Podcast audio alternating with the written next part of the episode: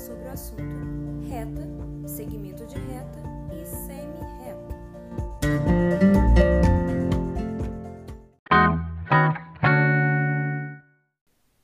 A reta é uma linha formada por pontos que estão sempre alinhados. A reta não possui início nem fim. Representamos uma reta das seguintes maneiras utilizando uma letra minúscula do alfabeto ou a partir de dois pontos que pertencem a ela, colocando uma setinha em cima das letras que representam os pontos, indicando que não tem fim dos dois lados. A semi-reta é uma parte da reta. É como se tivéssemos feito um recorte nessa reta.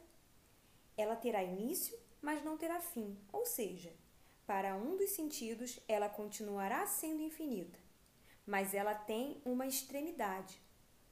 Representamos uma semirreta colocando uma setinha apontando para o lado infinito em cima das letras que representam os pontos. O segmento de reta é um pedaço da reta. O segmento tem início e também tem fim. Nesse caso, os pontos A e B são as extremidades desse segmento. Esses pontos representam onde o segmento começa e onde o segmento termina.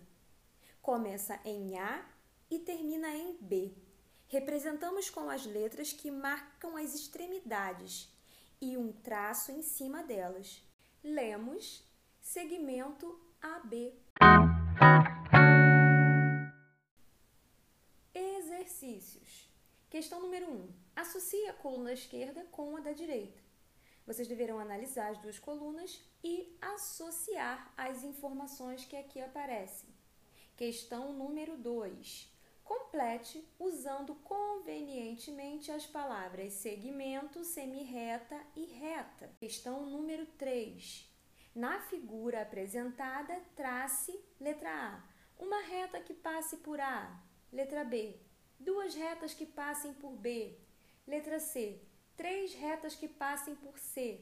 Letra D, uma reta que passe por A e B. Utilize régua para traçar esses segmentos. Número 4. Determine se as sentenças abaixo são verdadeiras ou falsas. Vocês deverão ler cada uma dessas sentenças e determinar se o que está sendo dito é verdadeiro ou falso. Questão número 5, novamente, vocês deverão analisar se as sentenças são verdadeiras ou falsas. Agora, pessoal, vocês devem fazer os exercícios desse